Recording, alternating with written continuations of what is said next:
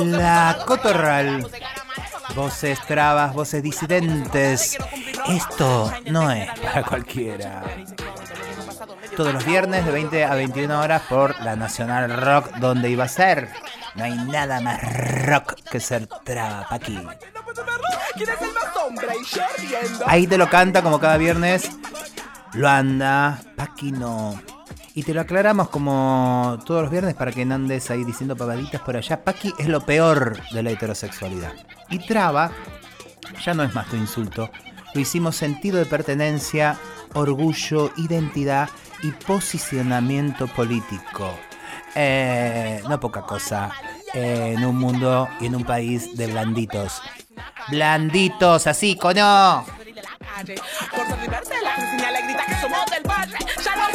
Y como cada viernes, esta mesa se agranda y recibimos un montón de gente bonita, pero vamos a presentar. ¿Cómo andas, Garnier? Hola, Susi, hola, todos por ahí. Muy bien, estoy como cotorra con tres colas. ¿Qué onda? Estás como muy anal en los últimos programas. no, me dice que sí, ahí la diré. Eh, hola, Guayar, honoris causa, ¿cómo anda? Hola, buenas tardes a todos, todas y todes acá. Picarísima. Tenemos un mensajito también para vos porque fue un estallido el honoris causa Guayar. Eh, hay mucha gente que se... Hay gente que le dio como en el hígado, supongo, pero también hay mucha gente que se alegró y está buenísimo eso también la demostración. No empecemos a llorar de vuelta, pero digo como la demostración pública también del cariño de mucha gente, eso también lo habrás vivido vos de, de, la gente, los mensajitos también que has tenido y las demostraciones. Nuestras eh, nuestro acompañamiento a aquellas personas que les cayó como una patada del hígado. Em, nada, decirles por ahí que, em, que sigan participando. no hay premio consuelo, ese es el tema, chicas. Déjense de joder, no hay premio consuelo. Y no estamos solitas hoy. Eh, ¿Con quién estamos, Guayar? Presenta voz. Ay, es con eh, nuestra amiga que la trajimos en avión desde Nueva York. Ella es argentina, argentinísima, eh, conoce mucho del espectáculo y del under argentino, pero nos mira desde allá últimamente. Hace unos años nos mira desde Nueva York y viene y tiene análisis ajustadísimos sobre nuestra realidad. Mana Mariana Bugallo. Hola, ¿qué tal? El honor y causa es mío. Qué felicidad compartir eh, con ustedes acá recién llegada de los Estados Unidos de Norteamérica. Con tus viajes fugaces que estás haciendo en los últimos años, que hace que te reencontres como con Tuti, con Tuti. Con Tuti es, sin entrar en detalle, con Tuti. Con Tuti en la pera. En la pera. Con Tuti en la pera. Me encuentro con la gente y con la fiesta y con los guisos eh, directamente así, cara a cara, teta a tet. Bueno, vamos a charlar y tenemos todo este programa para eh, estar con vos, para saber eso que siempre tu lucidez, que siempre nos hace bien más allá del amor y todo lo que tenemos. Tenemos unas cuantas historias con Mana de vivencias personales, hemos viajado también allá, hemos, no sé, esto, el recorrido de nuestra vida, el ADN que nos va conformando, también la incluye potentemente a Mana en nuestra vida. Así que no es cualquiera que está acá, no es cualquiera que está acá, es Mana Bugallo, que la vas a ir conociendo y que tiene muchas cosas para compartirnos. ¿Con qué tema empezamos, Garnier? Vamos con algo muy fresquito, así muy salido recién del horno. Marilina Bertoldi con el tema La Cena se prepara para llenar ese Luna Park, vamos amiga, y dice así.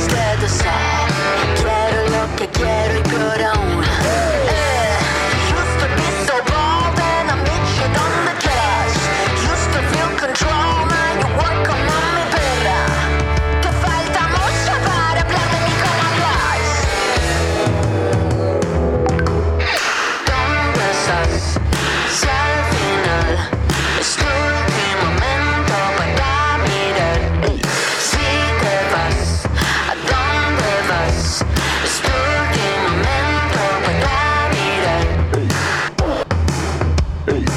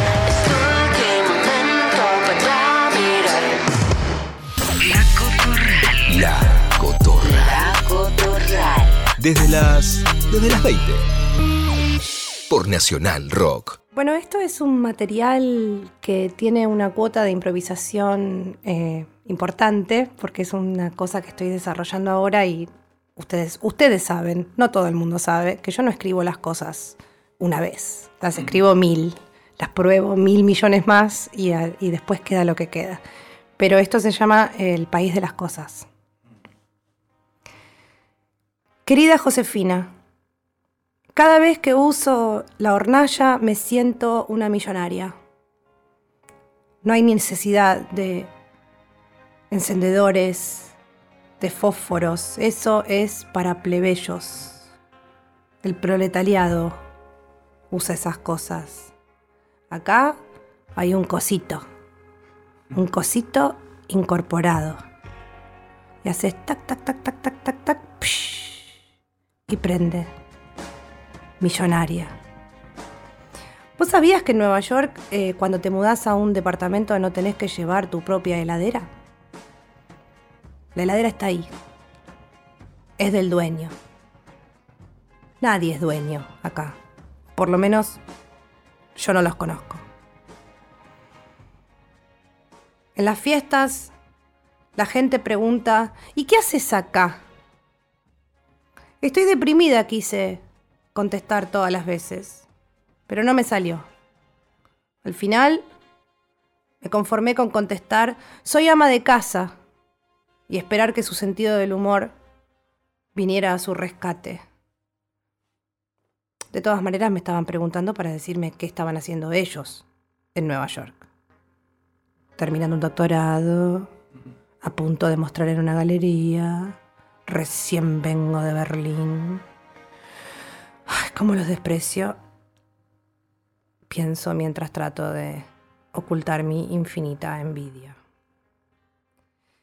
Querida Josefina, todavía no entiendo los Fahrenheit, las pulgadas, las libras, las cucharadas. Tuve un ataque de pánico en el supermercado porque no sé cuánto pesan, cuánto miden, las temperaturas, el volumen, la altura, la presión, no sé ni el tiempo. Si alguien me pregunta cómo estoy, tengo un pequeño ACV y pretendo.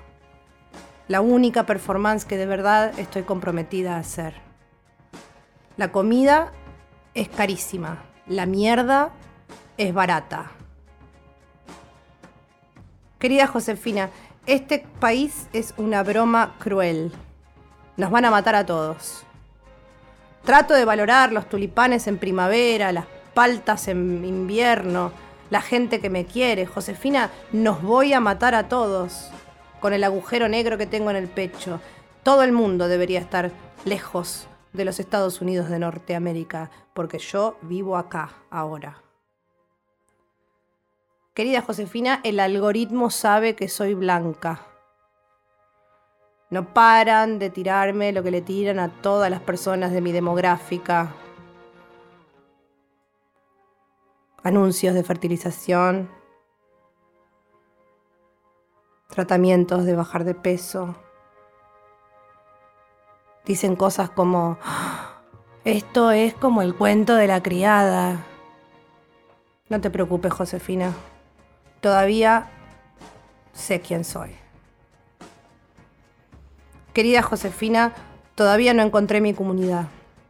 No es la culpa de Nueva York, soy yo, o quizás las dos cosas. Quizás son las paredes finitas o los pisos de Brooklyn que están todos torcidos, o la tristeza que siempre llevo, pero todavía no la encontré. Igual, me acuerdo siempre de la canción que cantábamos en Perón y Paraná. ¿Te acordás del príncipe? ¿Te acordás del caracolito? Yo me acuerdo. Caracolito, dijo mi vieja, tené cuidado allá en la estación. Hay unos bichos para los cuales la construcción y la destrucción son iguales. Wow. Wow.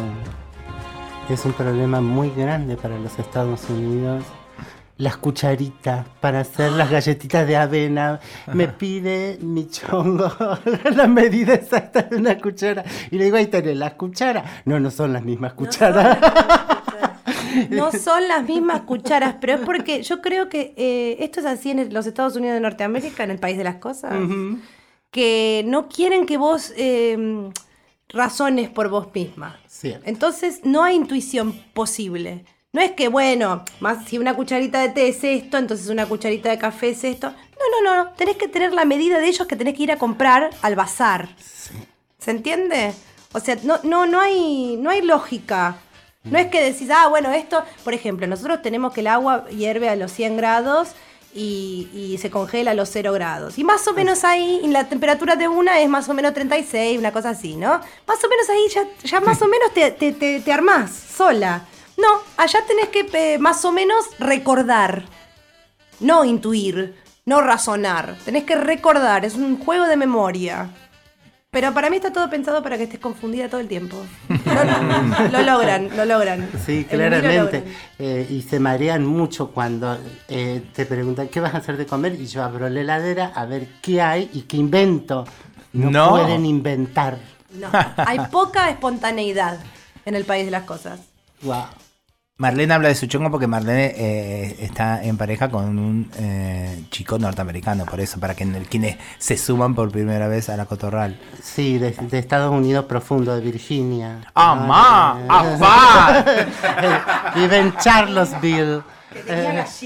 Claro, porque Estados Unidos, o sea, tira a Nueva York, que está 200 años avanzado, pero todo el resto sigue en la edad de En piedra. de- claramente. Sí, totalmente. No, es, son, son distintos planetas. Estados Unidos es como distintos planetas que orbitan alrededor de tipo una AK-47 enorme.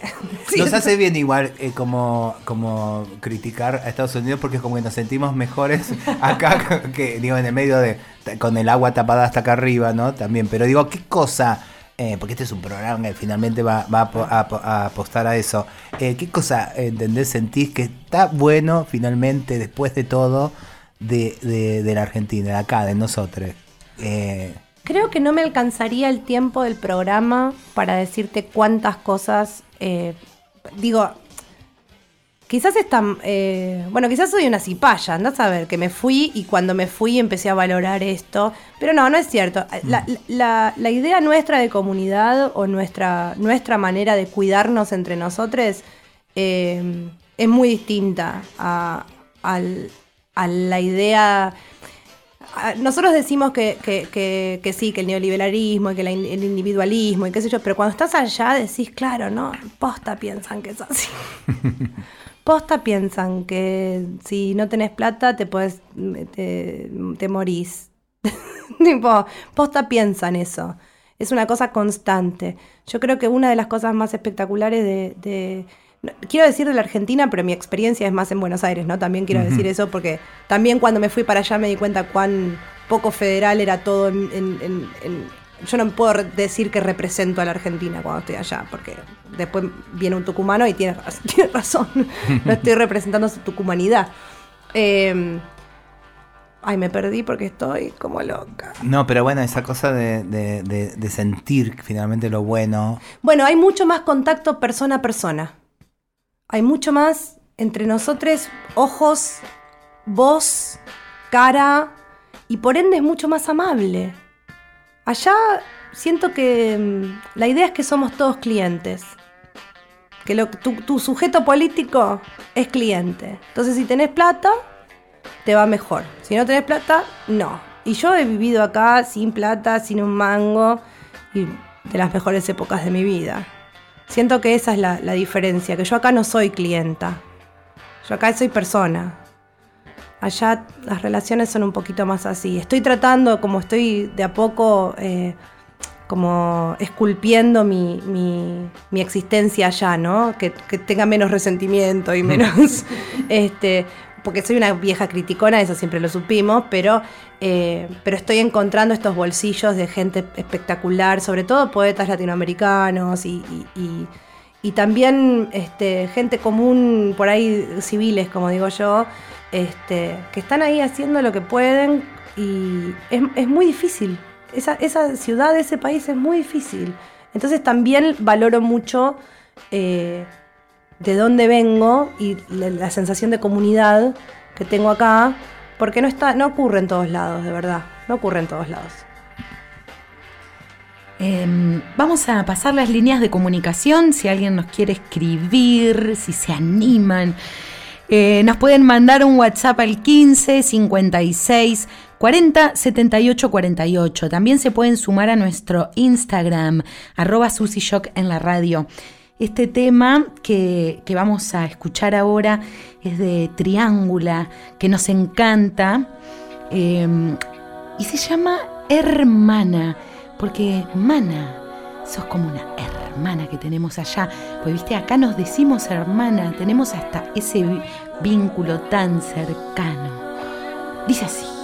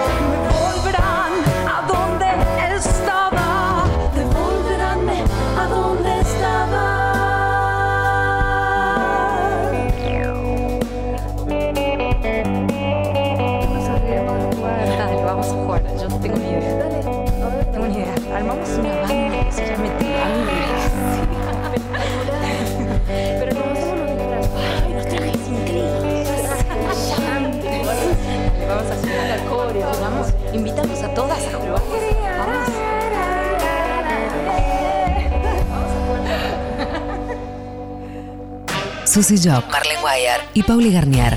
La, la Cotorral. Me encanta que me hagan caso. Se animaron a mandar un mensaje. Marlene, te escribieron a vos un mensaje, de, un audio para vos. Dice así. Hola Marlene, te habla Marcela de acá de Lugano. Tita me dice, yo te, te- bueno, te saludé hace poquito ahí en la reparación cuando fuimos ahí en el ministerio. Te quería felicitar por el honor causa que te dieron. Que bueno, te lo mereces porque venís haciendo eh, en esta lucha, gritando por todas. Así que te mando un beso grande y, y que sigan los éxitos, nena. Bárbaro. Besitos. Gracias. eh, mira, me, me, me, está- me linkea i- inmediatamente con lo que veníamos eh, chapuceando con Mana, porque eh, la verdad que mm, estoy, eh, estoy también leyendo eh, sobre la desensibilización, ¿no? Y es tan puntual por ahí cómo se, eh, se viene históricamente eh, haciendo ese proceso de desensibilización en las personas, acá a partir de procesos militares, golpes militares, cosas tremendas. Y allá eh, no son menos tremendos, no es menos tremendo el Estado eh, en Estados Unidos para con sus propias eh, eh, civiles, ¿no? También son procesos. Entonces, creo que de la mixtura, de los aprendizajes que tenemos eh, aquí como ciudadanas y ciudadanos, allá como ciudadanos y ciudadanos, entre estados que buscan lo mismo, de sensibilizarnos y que no, nos- no nos duela que naturalicemos el dolor de los demás, la desaparición de las demás personas, eh, que, eh, que por ahí estalla como un volcán, por suerte, cuando, cuando logramos empatizar con un cuerpo negro, con un cuerpo traba. Ahora nos acaban de tirar una molotov al Hotel Gondolín eh, de las Trabas en, Villa Crespo, ¿no?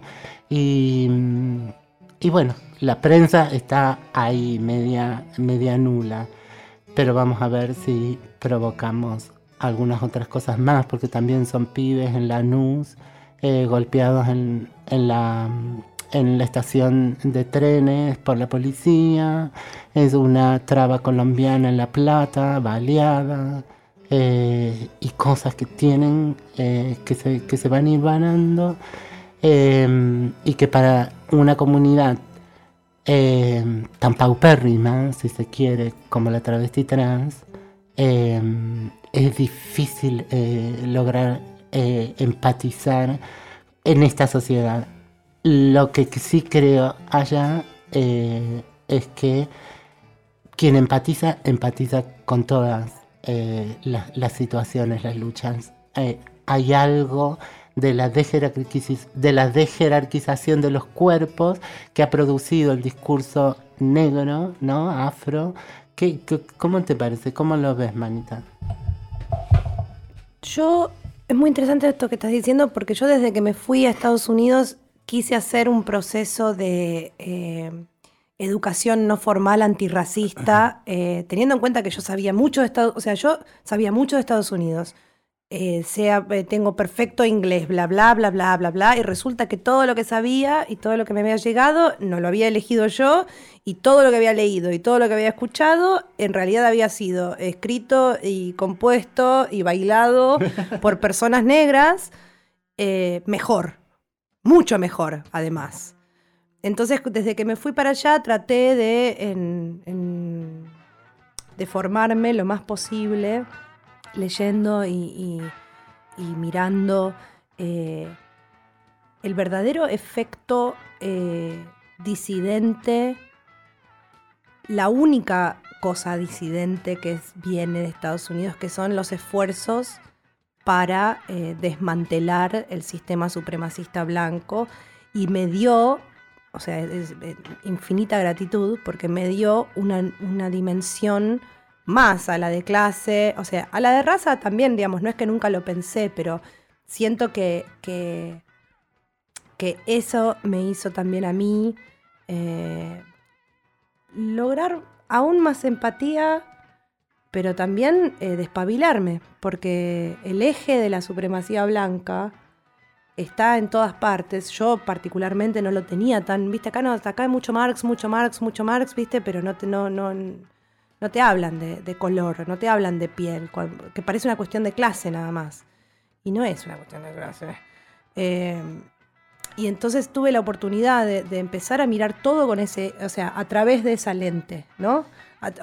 Patriarcado, eh, patriarcado, eh, homo-odio, transodio, bueno, supremacía blanca. O sea, es todo, es como que casi diría que es como el nodo, el, el- el- Claro. el lugar de donde viene, porque es colonialismo y porque son los 400 años de historia de este país, que además no se hace cargo. Este proceso de desensibiliz- desensibilización que decís, en realidad fue siempre así.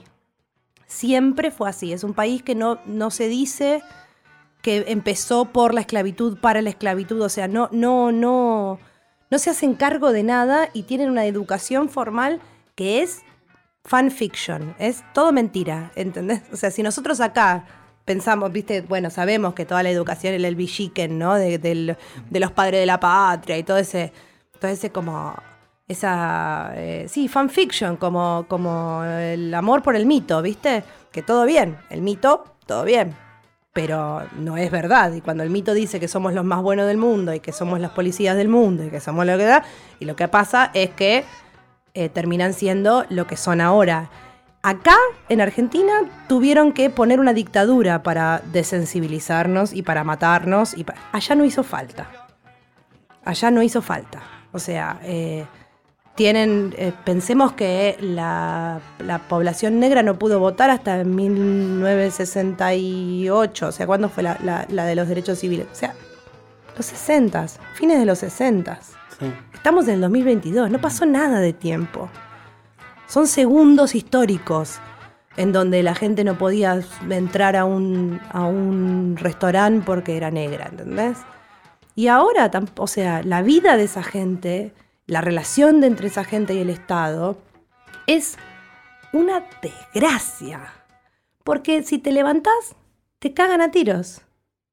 No es que, no es que, yo a veces pienso, pero nosotros en Argentina con esto que está pasando en los medios hubiésemos salido a la calle, ¿viste? Y hubiésemos roto todo, porque así somos nosotros también.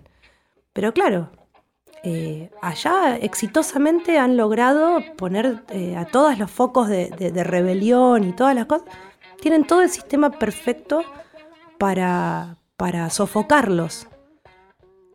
Entonces, no sé, es como, es, es, es, es un... Yo estoy muy agradecida de poder tener esta nueva dimensión de pensamiento, el nuevo eje por donde pasar toda la información. Este, pero es muy, es muy triste realmente.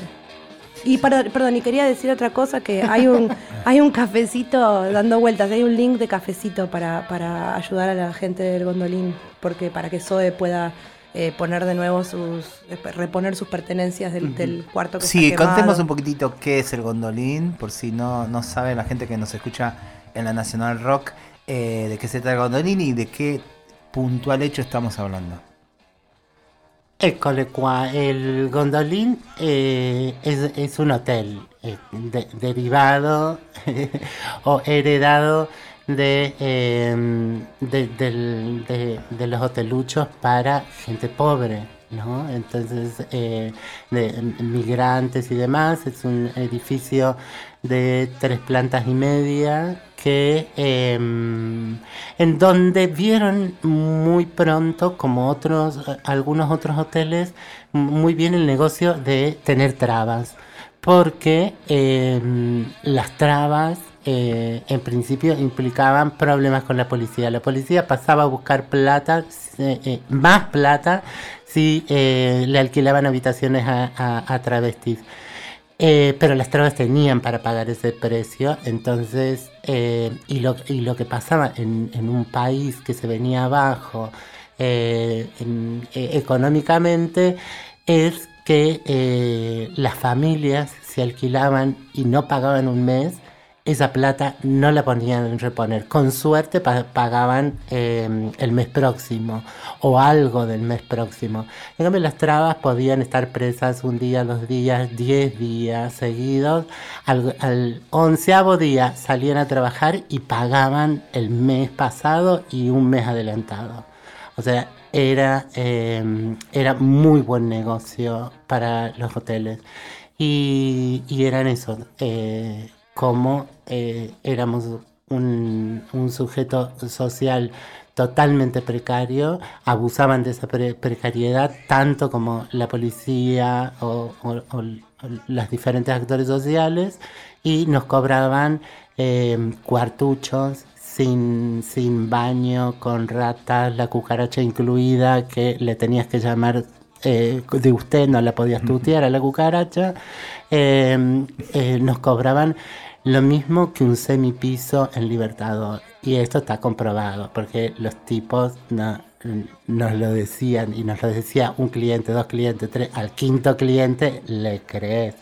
Entonces, eh, pasaba eso hasta que mm, eh, nos hartamos, nosotras vivíamos en, en Honduras y Medrano, en otro hotel, el Hotel Honduras, eh, y nos hartamos, denunciamos eh, al, al- hotel.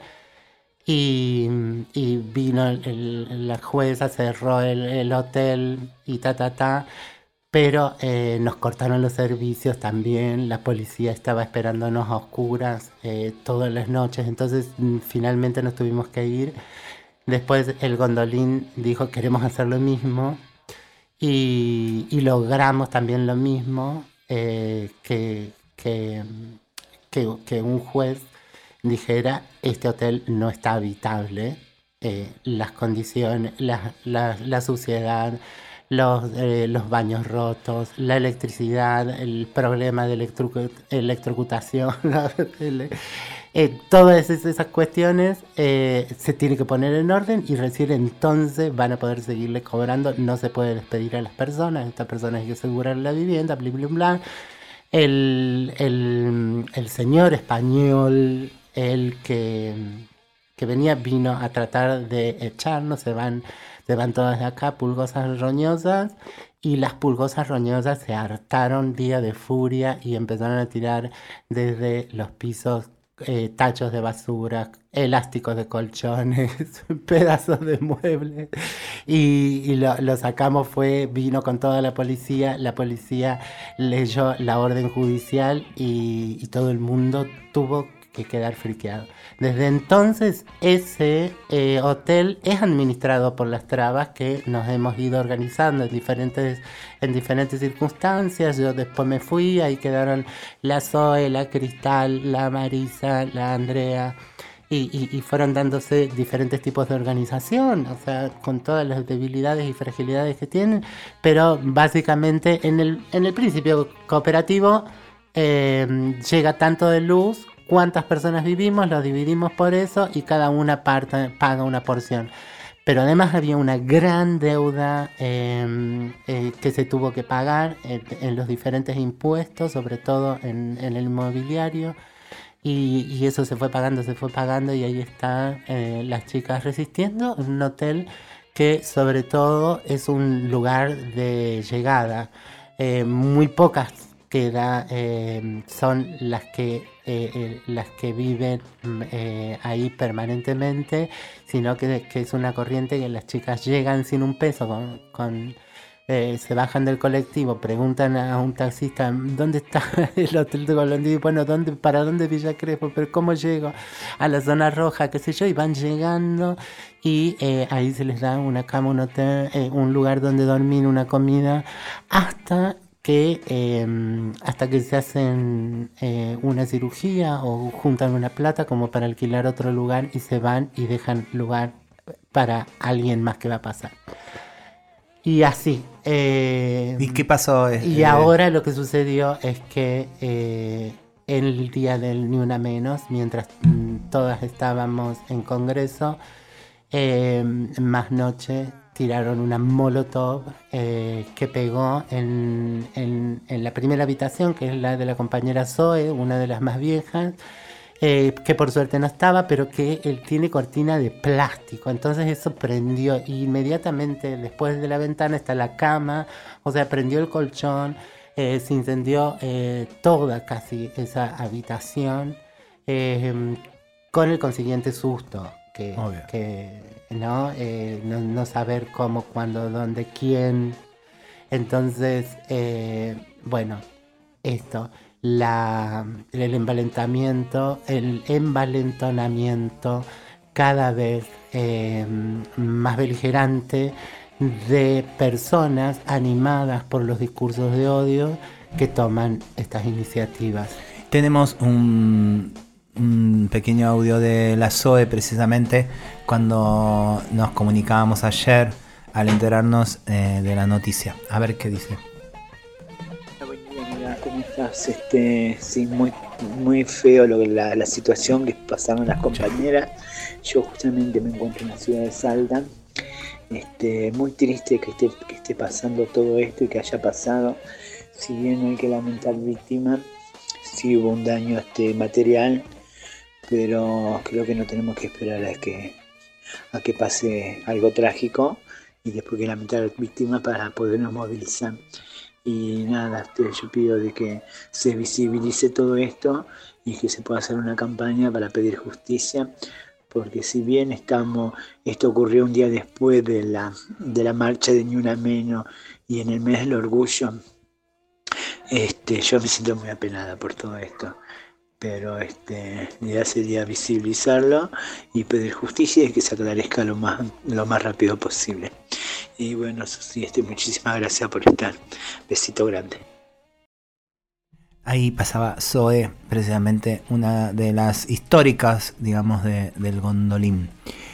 ¿Cómo seguimos en este mundo, en este país, en esta cosa donde van ganando terreno todas estas cuestiones que intentan disciplinarnos y que también van empoderando toda esa porquería que siempre está ahí a los bordes, que en otra época por ahí se ponen como más eh, de forma más tímida, políticamente más correctas y que no se animan a eso, a decir, te tiro una molotov y que está para mí absolutamente ligado a ese chiste berreta que se sigue instalando en los medios de comunicación, a esa violencia donde ponen una traba y la, la la- del momento se burla de esto precisamente por, por, por.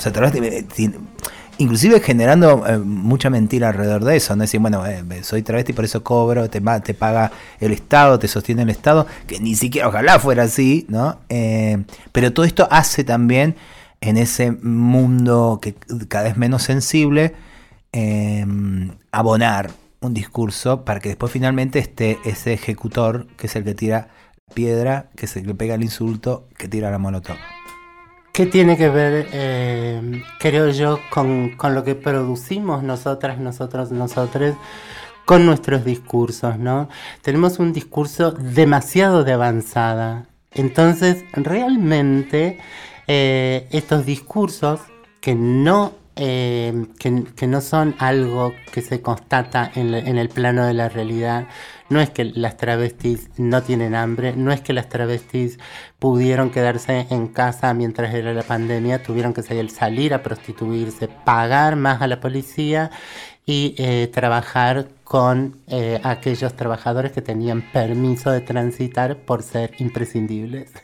Entonces, eh, nuestros discursos son tan de avanzada que la derecha realmente piensa que hay un privilegio en ser, ser travesti trans eh, y utilizan eso, que, eh, esa fantasía que se va creando. Entonces tal vez deberíamos eh, pensar eh, esta- estas formas discursivas de nuestro progresismo en donde esto la verdad que no es real y en, un, eh, y eh, en, en una realidad en donde todas, todos y todes estamos inconformes por una u otra cuestión, eh, asusar que hay algunas otras personas, sobre todo estas minorías que son eh, que estarían siendo privilegiadas, es como eh, es, como mal, nos convertimos en chivo expiatorio y, y no y, la verdad que, que, que ya no, no sabemos si es tanto el problema de estas personas que se creen esta realidad y salen a tirar una molotov o interpelan a, eh, a una actriz trans cuando está dando una nota en la vía pública. Em, o, eh, o- o la responsabilidad es nuestra, ¿no? Del progresismo que habla mucho más de lo que hace, que se ve a sí mismo, se autopercibe muy progresista y que no lo está haciendo. No eh, provocan cambios, impactos en la realidad y sobre todo eh, cambios que tengan que ver con eh, lógicas pedagógicas, de que discutamos. Por eso las travestis queremos llevar a juicio a este Estado para que nos, nos sentemos eh, a discutir, escuchen lo que realmente sucede y todas, todos, todes, una vez eh, que enfrentemos la realidad, tomemos cartas en el asunto. Después podrán decir eh, más o menos corresponde o no esta u otra categoría judicial. Nosotras estamos convencidas de que somos víctimas de un genocidio que se está llevando, que día a día se, comien- se cometen crímenes de lesa humanidad, que cuando decimos travesticidio es un crimen de lesa humanidad eh, que no se contradicen, no, son conceptos que se contradicen, sino que, van sumando en una lógica que termina eh, desde muchas microacciones conformando esta eh, generalización de genocidio, ¿no? Porque seguimos teniendo un promedio de 32 años de vida. Vamos a un tema y a la vuelta eh, Mana nos responde con algo que escribió que seguro tiene que ver con todo esto. Eh, bueno, vamos con algo de Mana y el hermoso dúo Boca de Buzón, que quienes conocen a Mana eh, y a Paulita Mafía las habrán visto. Esto formó parte de Sesiones Imaginarias, capítulo 85, le pueden buscar en YouTube y volver a verlas. Eh, cometas, y dice así.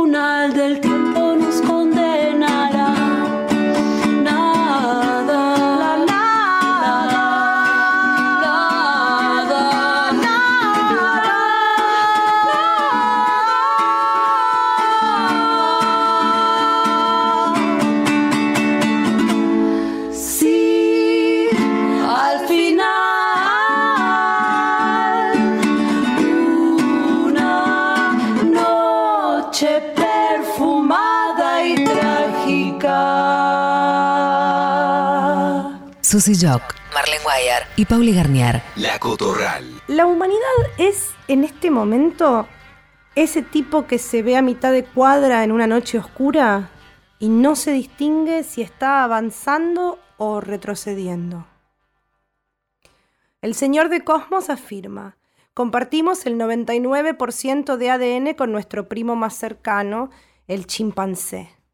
Eso quiere decir que la diferencia entre tirarnos caca por diversión y construir un puente está contenida en ese 1%. La humanidad está en su mejor momento. Milenios de evolución y este es el resultado. Somos nuestra mejor versión. Tallades, pulides por la selección natural. Stephen King es millonario y es Darwin el que debería darnos miedo. Preso de la categoría, el varón cis heterosexual maldito y completo, con todas sus partes, llora sin saberlo aventuras perdidas.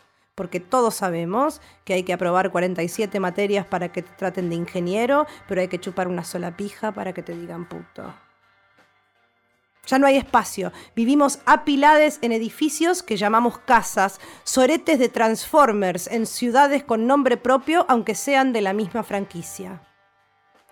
Por fin, la sociedad del espectáculo ha condensado todas las emociones en imágenes. No nos olvidemos de que hay un pitufo para cada pecado. Si Wally no hubiese tenido miedo de hacer amigos, no se habría perdido nunca. ¿Cuán difícil puede ser sacar tema de conversación en una playa con todo el mundo vestido igual que vos?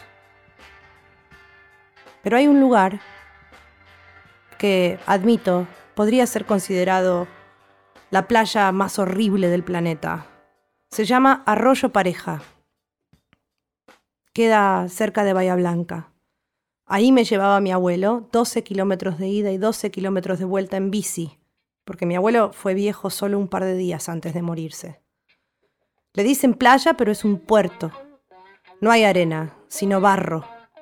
Los convencidos por la Balbi Maribú esperan aromas del trópico, pero es olor a óxido lo que se respira. Ahí, todos los días, a eso de las seis de la tarde, de ese pantanal podrido salen cientos, miles, millones de cangrejos. Lo que queda del sol envía sus ondas más largas que pegan rojas en los caparazones. Se detiene el tiempo, la playa se vuelve de bronce y empieza a caminar. ¡Wow! Clap, clap, clap, clap. Qué hermosura. Mana Bugallo, eh, mira cómo te lo digo, con apellido. Eh, cuando sacaste ese libro, o te sacaron ese libro que, que escribí algunas cositas ahí también, pensándote, eh, y me seguís como inquietando. Porque, diga, es- esas cosas que. Porque sos poeta, pero a la vez eh, ahí habla de, la, estructura eh, puntual de la poesía que supuestamente no debería. No, no, no, no una no ve que aparece, pero que significa que no significa que estalle todo el tiempo lo poético en lo que haces. Eh, pero digo, porque la otra me estaba pensando a mí, perdonen la autorreferencia, que me preguntaban, y yo decía que eh, sobre todo me sentía una artista escénica. ¿Vos sentís que también sos eso? Porque aparte, una que te ha visto todo el tiempo en escenarios, eh, y inclusive ahora escuchándote acá en nuestro estudito, todas ahí amorosas, cerquitas, a, a- amuchaditas, eh, hay, estalla eso escénico, ¿no? Es- Desde la voz. ¿Qué onda, Manabugayo? ¿Qué onda? Eh, sí, yo me pienso. Ahora estoy diciendo que soy poeta performática por- porque parece que eso eh, a- eh, calma las aguas aún más que decir no sé. Siempre digo, ¿qué haces? No sé. Pero ahora digo poeta performática, que es también lo que voy a tratar de hacer, de usar para sacar una visa. Por eso también estoy en- con lo de las categorías. Las categorías no importan hasta que tenés que pedir un subsidio, ¿viste? Claro, claro. este, o sacar una visa. Sí, no, yo me considero eh, eh, de escenario. Lo que escribo, lo escribo para decirlo en voz alta, arriba de un escenario, una mesa, un lo que sea. Eh, nunca pensé que la actividad poética, en mi caso, fuese una cosa íntima conmigo y nada más. Por eso, cuando digo que mis textos este, son escritos mil millones de veces, es porque yo los pruebo, porque necesito saber qué es lo que cuando los escucho y hay gente escuchándolos, puedo detectar más o menos cuál es la vibra que estoy proponiendo. No lo que estoy, no lo que está pasando, porque no, no tenemos, las personas que estamos arriba de- del escenario no tenemos tanto control de lo que pasa. El control no es, es una ilusión. Tenés siempre como eh, más control del que crees y menos del que querrías. ¿No? Porque quisieras que todo el mundo la pase súper y todo el mundo entienda lo que vos decís. Pero en realidad eh, es mejor aún. No, no todo el mundo entiende exactamente lo que quisiste decir. A veces entienden mejor. A veces lo que escribiste eh, es mejor pasado por la lente de quien te escucha. Entonces ahí, ahí es donde yo me considero, toda mi obra la considero completamente performática. No, no, no, no me pienso a mí. Por eso el librito ese, muchacho, tenía la- la- en la primera página decía esto más que un libro, es un souvenir. Porque era pensado para que, que por cierto, eh, existe ese libro gracias a las personas que están en esta oficina, en este momento, en este estudio. Porque ahí una, una noche este, me cagaron a pedos. No es que sí, me sí. cagaron a pedos. ¿Cómo es posible que Mariana Bogallo no tenga un libro? Y ahí rápidamente consiguieron la financiación, todo el nivel de tú, tú, tú, y de pronto salió muchacho. Pero siempre lo pensé como eso, como algo que vos podés tener después de escucharme y que sea una cosa que, que- que te recuerde al momento escénico que presenciaste. Pero es algo... De igual manera hay, hay mejores noticias para vos en eso, porque también eh, una parecería que sos de esas escritoras, esas poetas que, que- necesitamos escucharlas para entender ese, ese, ese cuentito, esa historia que nos querés contar. Y sin embargo, por Marlene es una, una lo, ha, can- lo ha dicho, lo ha leído muchas veces acá un texto tuyo, que, que vuela de, de- de sentir que lo decís vos y ya traspasa hacia otro. Y eso dice, bueno, esto tiene vida propia, amiga. ¿sabes? Mira, eso justo eh, para cuando tengo así eh, días medio oscuros, así que por ahí una no se, no se trata bien o no se tiene tanto cariño o tanta compasión, qué sé yo, eh, tiendo a acordarme que Marlene lee ese texto mío como para, como para decir, bueno, bueno, bueno, bueno, ¿eh? Bueno, ¿eh? Que te estás diciendo cualquiera, pero, pero mira que Marlene anda leyendo ese texto tuyo. Siempre va, a ser- siempre va a ser un motivo de orgullo eso, porque además sé para, para qué lo usás y en qué lo usás y eso siempre me, me, llena no de cualquiera te lee una honoris causa, ¿entendés? Un honor y causa. no, pero aparte, eh, aparte me preguntan dónde está, porque la gente, viste, quiere eh, acceder, comprar, después releer, y, y está como agotadísimo el libro. Y, a mí me gusta saber que está agotado y que te van a tener que ir a, googlear y que van a encontrar otras cosas, porque eh, yo no creo en las taxonomías. Entonces yo puedo decir que eh, en los encuentros eh, que, que nos fue dando la vida, que ustedes muy chiquitas vinieron, eh, tiene... eh, me distrajo Susi, pero tienen, eh, tienen que eh, tienen ese algo que, eh, que mamaron de lo travesti, que es de la oralidad, de contar el cuentito, de, de meterte en una realidad. No es una poesía absolutamente egocéntrica y cerrada y, No, la, y poe- elitista. la poesía oral es una de las tecnologías travestis que eh, tengo el honor de, de- de mamar de ustedes. Claramente. Travesti causa, ¿te acordás que gritábamos con la Michelle Lacroix? Travesti causa. A alguna gente les este, vamos dando el travesti honoris causa. Así que sabés lo que en cualquier momento hacemos la celebración managuaya. Tenemos que cerrar el programa, así me están diciendo. Me está- ¿dónde, ¿Dónde te encontramos? ¿Salimos corriendo hoy mismo? Salimos corriendo Viernes. hoy mismo, viernes. eh, si están cerca del Shirgu, se van para ahí, se compran una entrada para las bodas de plata de Santi Adano y Vicky. Y también el jueves siguiente, el jueves que viene, en Brandon, eh, porque hacemos una fecha con poetas espectaculares. Vayan Nunca vamos a ser famosas, somos eh, de culto. Coequiper Marlene Guayar, producción de Amorosa Guía y Voces y Curaduría Musical Pauli Garnier, grabación y también producción y dirección Emma Bello, staff de la Nacional Tincho Diego Rodríguez en edición y compaginación, cortina musical Paquino por Luanda. Nos vemos el viernes que viene. Esto salió volando, me acabo de sorprender que ya terminamos el programa. Una horita con ustedes. Nos vemos el viernes que viene. Bye bye. Nos vamos con un tema de Malena D'Alessio, Exactitud María Marta. Nos vamos bailando bien arriba. ¡Chau!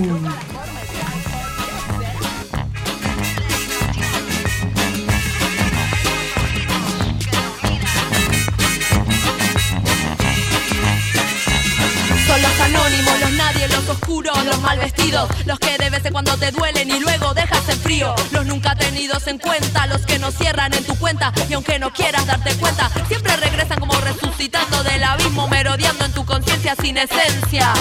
Como ángeles en resistencia, no es natural tener un corazón de roca y la sangre fría. No es natural seguir de largo al ver un niño con panza vacía y hacer la vista gorda, con la propia conciencia que te persigue. Si quererari vos, si quererari eh. Desde Argentina al mundo te lo canto para usted. Si quererari vos, si quererari eh.